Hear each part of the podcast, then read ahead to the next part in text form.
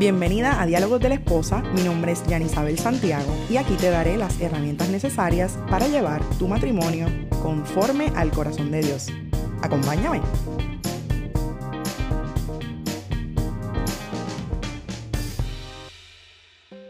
Hola, hola, te doy la bienvenida nuevamente a mi podcast Diálogos de la Esposa. Esta que te habla por aquí es Jani Isabel Santiago. Y si es la primera vez que me escuchas, quiero darte la bienvenida a este podcast con propósito. El episodio de hoy es el último episodio de esta tercera temporada y quiero darte las gracias por haber llegado hasta aquí conmigo, por haber escuchado estos últimos episodios que sé que fueron de bendición a tu vida. Hoy quiero despedirme, pero esta despedida va a ser solamente de esta temporada, ya que vamos a continuar, ¿verdad? Con más temporadas trayéndoles más temas para su matrimonio, para ti, esposa, ¿verdad? Y mujer soltera cristiana que, que me estás escuchando.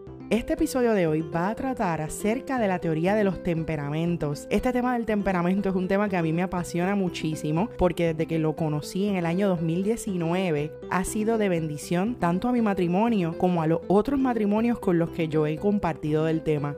Si sabes de lo que estoy hablando, eh, esto es una, una teoría, ¿verdad?, que, que trata acerca de, de nuestra forma de ser y nuestra forma de pensar como individuos. Si no sabes de lo que se trata, te exhorto a que te quedes escuchando este episodio porque aquí voy a decirte qué son los temperamentos, qué es eso de los temperamentos y cómo te pueden ayudar en tu matrimonio. Así que, sígueme escuchando.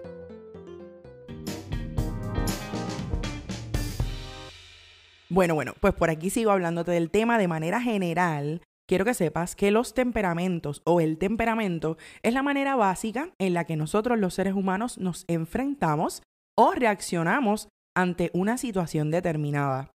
Esto también se le conoce como la tendencia constitucional del individuo a reaccionar de cierto modo ante su ambiente.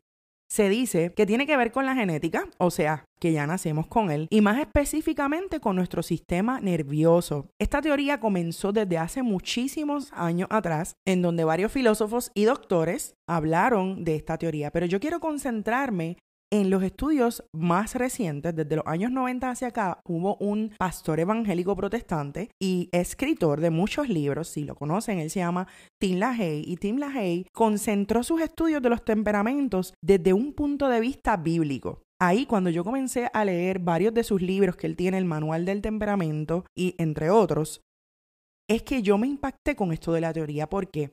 Porque es bien importante destacar que nosotros podemos, ¿verdad?, tener un poco de cada temperamento. Aunque en la teoría original de los temperamentos se destacan cuatro temperamentos principales, siempre va a haber uno predominante y uno secundario. Eh, otra cosa que me gusta de esto de los temperamentos y quiero compartirte es que sepas que todos los temperamentos tienen debilidades y tienen fortaleza, así que ninguno es mejor que el otro.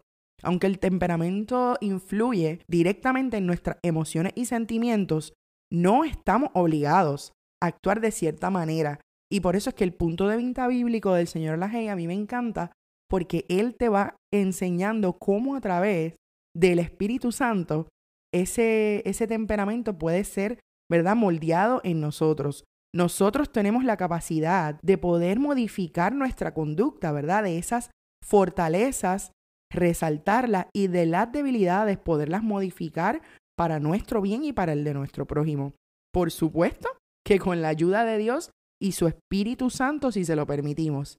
Así que te voy a presentar un resumen de cuáles son esos primeros cuatro temperamentos para que tú sepas cuáles son. El primer temperamento se trata del temperamento colérico. Haciéndote un resumen de lo que es un colérico, las personas que tienen el temperamento colérico se caracterizan por ser personas activas, son prácticos, son voluntariosos y son personas bien independientes.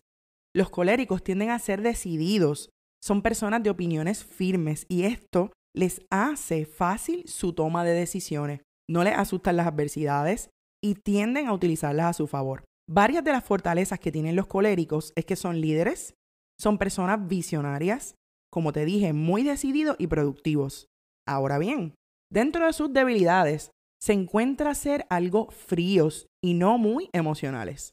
Las personas con este dominante, eh, con este temperamento, ¿verdad? Predominante, perdón, pueden llegar a ser dominantes, sarcásticos y hasta crueles.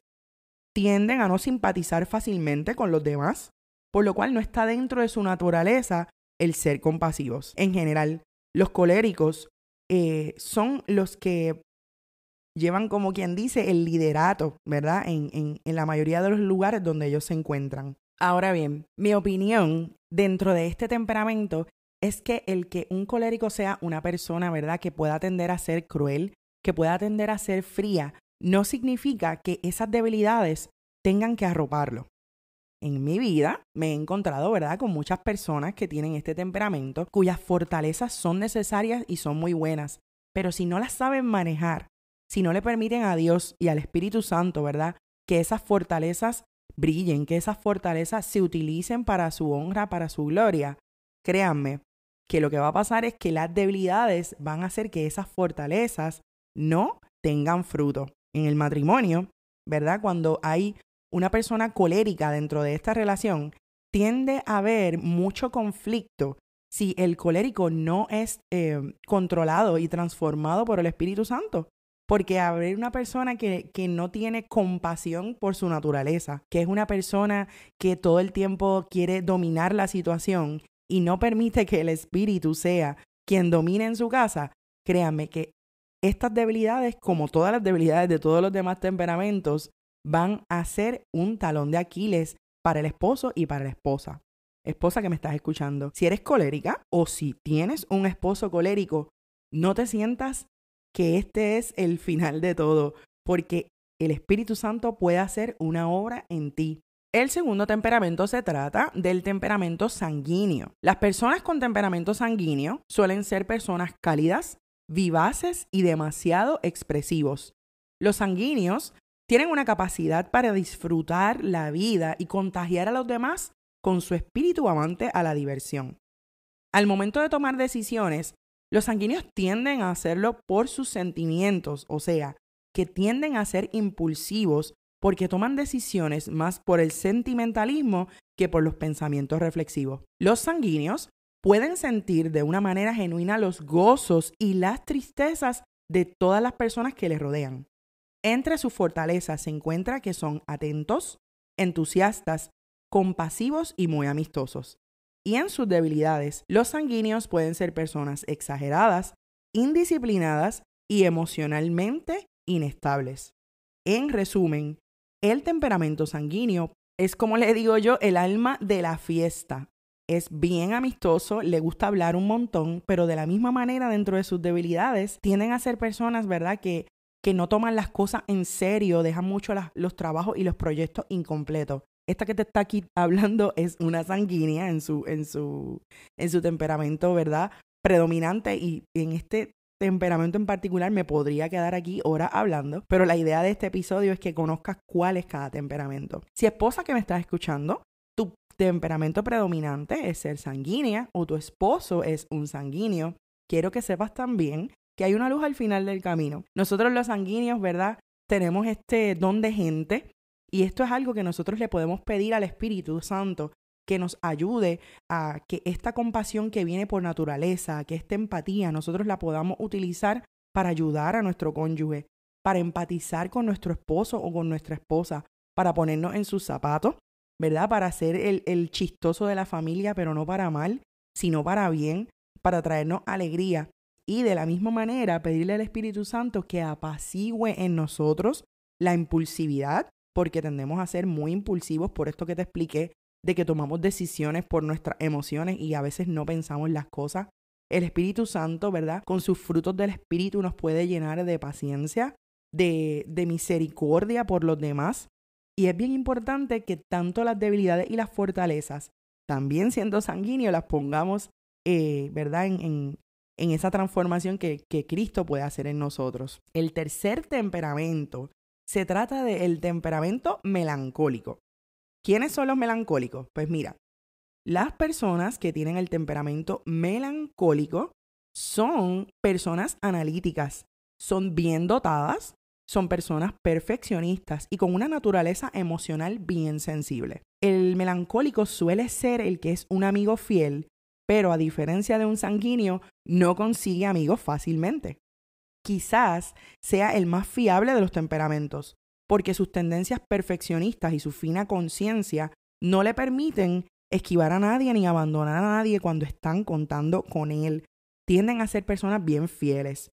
Entre sus fortalezas está esa capacidad de ser muy autodisciplinados, lo cual les hace ser el mejor de los estudiantes.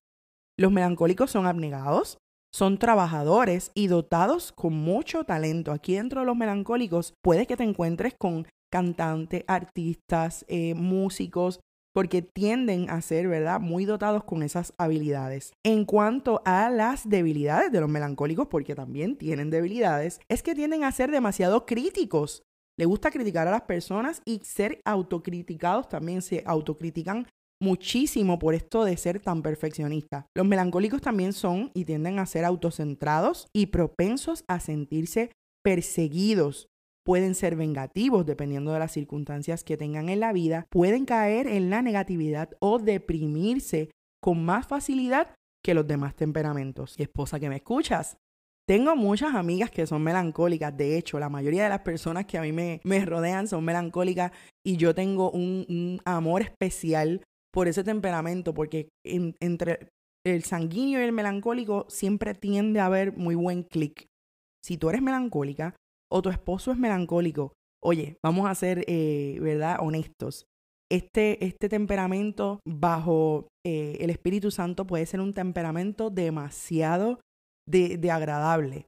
Em, viene a mi memoria eh, cuando estaba estudiando esto de los temperamentos, no lo dije en los otros dos, pero en el melancólico hay personas en la Biblia, ¿verdad? Personajes bíblicos en los cuales podemos denotar sus temperamentos. Y en este caso de los melancólicos tenemos a Salomón, ¿verdad? Salomón cuando escribió eh, el libro de Eclesiastés, pues se puede sentir un Salomón deprimido, se puede sentir un, un Salomón triste, pero muy dotado. Y el Señor le inspiró, ¿verdad? A, a todas estas cosas, a los proverbios y demás que, él estuvo escribiendo. Así que si tú eres melancólica o tienes un esposo melancólico, importante que le entregues al Señor, ¿verdad? Eh, tus em, virtudes, esas virtudes tan maravillosas que tienes. Pon tus talentos, si eres talentoso, si eres músico, si eres cantante, si eres pintor, pon esos talentos en las manos del Señor porque se va a engrandecer y vas a hacer más grandes cosas para su obra. En cuanto a las debilidades, siempre, ¿verdad? Eh, presente que el Señor es el que te da el gozo, ¿verdad? Para evitar esa parte de, de, de, las depresiones, de, de, las ansiedades, de la, de la negatividad. Así que entregarle tu temperamento al Señor también es bien importante para que puedas entonces eh, domar y moldear esas debilidades que tienes. El último de los temperamentos y aquí también podría hablarle muchísimo porque mi esposo tiene este temperamento como uno de sus temperamentos dominantes. Se trata del temperamento flemático. El flemático se conoce como lo más o el más tranquilo del asunto. Y te cuento, las personas con temperamento flemático tienden a ser los calmados, como te dije, tranquilos y no se descomponen fácilmente. Los flemáticos son personas muy fáciles de tratar y por esa naturaleza suele ser el temperamento aparentemente más agradable. Ellos prefieren siempre ser los espectadores de la vida y no involucrarse mucho en las actividades de los demás. Dentro de sus fortalezas se encuentran que son calmados, son muy confiables, objetivos, eficaces y muy organizados. Por lo general, son muy afectuosos y llenos de simpatía, lo cual le trae muchos amigos a su vida, ya que a ellos les gusta la gente. Los flemáticos tienen un efecto conciliador sobre los demás, son los pacificadores naturales, son esos que, que, hacen que los demás puedan llevarse, ¿verdad?, bien unos con otros. Por lo general, son los más que evitan la violencia. Sin embargo, no todo es color de rosa con, con los flemáticos, ¿verdad? También tienen debilidades. Por ejemplo, dentro de sus debilidades puedo mencionar que tienden a ser ansiosos, muy indecisos, son autoprotectores y muchas veces carecen de motivación para hacer las cosas. Pero cuando ellos son empujados y motivados por otros, sus capacidades y cualidades se hacen evidentes. En algunos momentos de su vida, los flemáticos pueden mostrarse cobardes y algo egoístas si sienten que se les está atacando. Pero como te dije, al igual que el resto de todos los temperamentos que te acabo de mencionar, los queridos flemáticos también pueden ser guiados por el Espíritu Santo a utilizar esas fortalezas maravillosas con las cuales ya nacieron y manejar esas debilidades. Si tu esposo es flemático o tú eres flemática, no te sientas que como que por ahí dicen que son los más tranquilos, los más calladitos, sean menos, porque para nada. Lo, lo mejor que yo he descubierto al, al, ¿verdad? al aprender bastante de estas teorías es que no podríamos vivir uno sin otro. Como yo le digo a mi familia, es bien gracioso porque mi hermana, mi cuñado, mi esposo y yo somos de cuatro temperamentos primordiales diferentes. Y lo uso a ellos de ejemplo porque cuando nosotros estamos compartiendo los cuatro juntos solos, es bien agradable yo poder observar cómo nos podemos complementar, ¿verdad? Cómo el liderato del uno es el que nos lleva y nos guía a los cuatro, cómo el flemático, que es el conciliador, es el que trata siempre de llevar la paz cuando nos molestamos, como yo que soy la sanguínea del grupo, pues siempre soy como que la que les hace reír, la que los saca de, ¿verdad? De, de, las malas caras y como eh, la melancólica, pues es la que, la que siempre está muy justiciera y la que siempre está pendiente a, que todos estemos bien. Así que los cuatro temperamentos son maravillosos y Dios nos creó con un propósito a todos. ¿Cómo puedes hacer, verdad, que ese propósito salga? Pues mira, permitiendo que esto que te acabo de enseñar aquí te ayude. ¿Cómo te ayuda esta teoría de los príncipes, eh, perdón, de los temperamentos principalmente? Mira, te puedo decir cinco cosas. Si eres madre, te va a ayudar para educar a tus hijos. Te va a ayudar a sacarle ventaja a tus virtudes. Te va a ayudar para ti misma, para aceptación y mejoría propia. Te puede ayudar para fortalecer tus debilidades y también, como te estoy hablando desde el principio, para mejorar tu relación matrimonial. La teoría de los temperamentos te ayuda principalmente a descubrir tus fortalezas y debilidades más pronunciadas a fin de que con la ayuda de Dios puedas vencer las debilidades y tomar la máxima ventaja de tus fortalezas, no importa cuál sea tu eh, temperamento primordial. De esta manera vas a poder cumplir al máximo el destino personal que Dios tiene para ti. Otra cosita que te quiero dejar por aquí, este es un regalo con mucho amor, es cómo puedes fortalecer tus debilidades. Y esto está en la palabra de Dios en un versículo que te regalo hoy en 2 Corintios 5:17 que dice, de modo que si alguno está en Cristo, nueva criatura es. Las cosas viejas pasaron, he aquí son todas hechas nuevas. Tu temperamento también puede ser hecho nuevo. Deja que el Espíritu Santo more en ti. Si Dios está verdaderamente en tu vida, serás muy diferente a lo que serías si Dios no estuviera. ¿Y cómo se hace eso de fortalecer tus debilidades?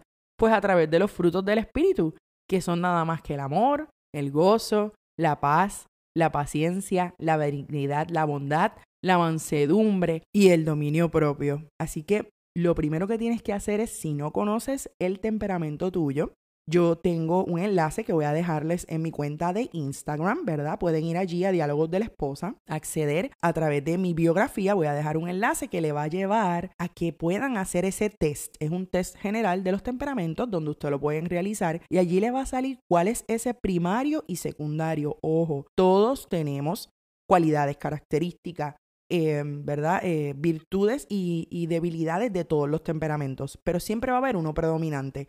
Así que cuando lo hagas, no te sientas mal porque salgas de una manera u otra. Y por favor, sé bien sincera. Contesta esas preguntas sin pensar. Lo que tú sepas que eres, márcalo. Así que te invito a que cuando finalice el programa, pases por mi cuenta de Instagram, Diálogos de la Esposa, para que entonces vayas y hagas ese test. Em, yo realmente te testifico que el conocer, ¿verdad? Haber aprendido de esta teoría, a mí me ayudó como mujer y como esposa en mi matrimonio antes de yo saber cuál era mi temperamento y el de mi esposo, yo peleaba muchísimo porque nosotros somos bien diferentes. De hecho, en los pasados episodios, ¿verdad? En el episodio, este es el episodio 36, en el episodio 34 estuve hablando de las diferencias, ¿verdad? De nosotros, los hombres y las mujeres, o esposo y esposa. Y en el episodio anterior, el 35, te hablé de los lenguajes del amor. Así que si no los has escuchado, vete, te invito a que escuches aquellos episodios porque aquellos episodios te van a ayudar también a comprender un poco mejor esto. Te lo menciono porque porque cuando yo conocí el temperamento de mi esposo y el temperamento mío, muchas cosas me encajaron en mi mente y en mis emociones. Y entonces caí en el, ay, con razón, con razón él actúa así y yo espero que actúe así. Con razón yo digo tal cosa y él espera que yo diga otra, porque somos distintos y además de ser distintos, pues tenemos temperamentos diferentes. aprender de esto me ha ayudado a entenderlo mejor, a ser una esposa más comprensiva, a ser una esposa más empática, ¿verdad? Ponerme en sus zapatos y decir, oh, wow, es que él ve las cosas de esta manera, él actúa de esta manera, porque hay un temperamento allí, ¿verdad? Que lo, que lo está guiando, no que lo está totalmente controlando, pero que es parte de su esencia, ¿verdad? Porque pues es hombre, yo soy mujer, él se crió de una manera, yo me crié de otra, y entonces está ese temperamento que él tiene, que yo también tengo, pero somos diferentes en ello. De la misma manera, me ha ayudado, ¿verdad?, a, a poder orar más específicamente, a tener oraciones que, que van ya directamente a lo que son las virtudes mías para que el Señor las pueda resaltar mejor, para que el Señor las use, para que yo sea una mejor esposa y una mejor madre, obviamente. También me ha ayudado a orar por mis debilidades, a buscar en su palabra esos frutos del espíritu que yo necesito para que la sanguínea, melancólica, colérica que hay en mí, que es el resultado que salió, pues pueda manejar eh, las emociones y ese temperamento ser moldeado por Cristo, ¿verdad? Porque lo que buscamos los cristianos es transformarnos, es transformarnos y tener un carácter parecido al, al, carácter de Cristo. Así que yo sé que si fue de beneficio para mí, puede ser también de beneficio para ti, esposa que me estás escuchando, novia que te vas a casar. Yo te exhorto que de verdad vayas, hagas el test, busques información sobre los temperamentos. En mi cuenta de Instagram he hablado en muchísimas ocasiones. Allí tengo más detalles, tengo carruseles con información, tengo eh, blog en, ¿verdad? Post en, en mi blog donde te hablo más detalladamente. También tengo reels y próximamente voy a seguir creando más recursos porque yo sé que este tema es bueno. Es bueno, me ha ayudado a mí. He visto cómo otras esposas y otros matrimonios también, ¿verdad?, han sido ayudados a través de esto de los temperamentos. Y, de verdad que es algo bien interesante. Así que, esposa que me estás escuchando, comparte este episodio. Entra a mi cuenta de Instagram, que es donde más me, me mantengo, ¿verdad?, eh, activa, para que sepas, para que aprendas más, para que lo puedas usar. Aquí hay tema y tela, como dicen aquí en Puerto Rico, tela para cortar porque créanme que de aquí se puede aprender muchas cosas.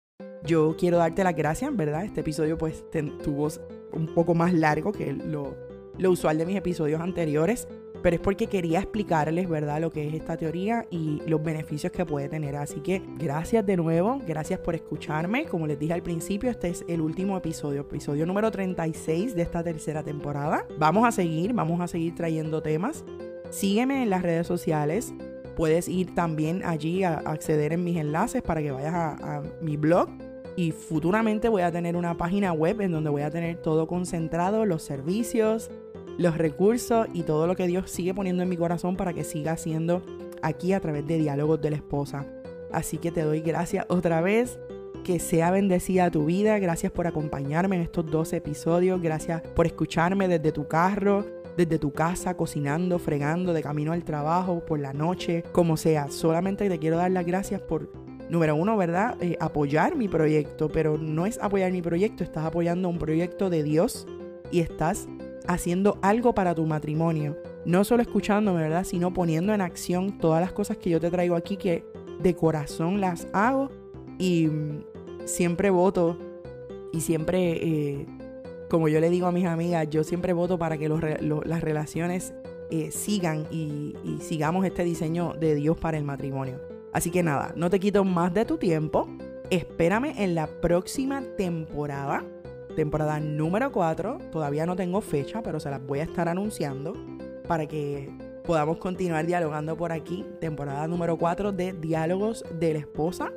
Así que espero que tengan un buen martes, que pasen un feliz verano, que disfruten los que van a estar de vacaciones y seguimos conectadas a través de diálogos de la esposa en Instagram. Así que gracias y no se diga más. Te espero en los próximos episodios de Diálogos de la Esposa, un podcast con propósito. Chao.